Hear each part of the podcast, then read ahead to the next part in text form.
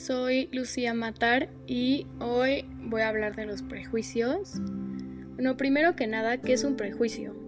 Un prejuicio es la acción de prejuzgar las cosas sin tener conocimiento sobre estas. O sea, la opinión que tú ya tienes sobre algo sin conocerla o conocerla mal. O sea, no tener una buena idea sobre qué eso que se refiere. Por ejemplo, antes de conocer a una persona, tú, porque alguien te dijo o por cómo se viste o cómo la ves, ya decidiste que es mala onda o que es mala o que es peligrosa sin, sin darle la... sin darle el beneficio de la duda. Eh, también otro ejemplo sería decidir con una cosa y no con una persona, sería decidir no leer un libro simplemente por cómo se ve la portada o el título, sin saber de verdad de, qué se trata, sin tener una buena idea sobre de qué se trataría, si te gustaría o no. Los prejuicios nos afectan porque nos quitan la oportunidad de conocer nuevas personas y nuevas cosas, porque ya formamos, porque nos hacen formar, los prejuicios nos hacen formar una opinión de las cosas o de las personas sin ni siquiera darnos la oportunidad de llegar a conocerlas y saber más de ellas.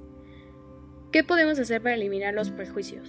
Pues yo, las dos acciones con las que empezaría sería cuando vas a conocer a alguien, ir con una mente abierta.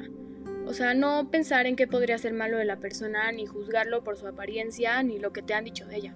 Simplemente llegar con la mente abierta y estar decidido a pues, conocerlo y escuchar sobre él.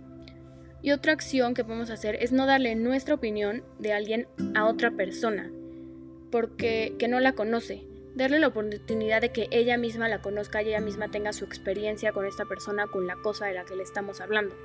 Porque si tu experiencia fue mala con algo o alguien, no...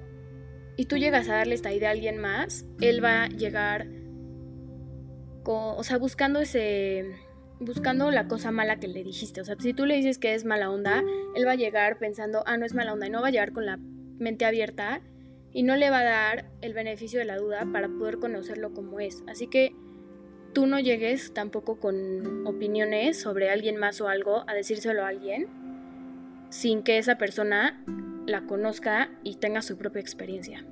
Gracias.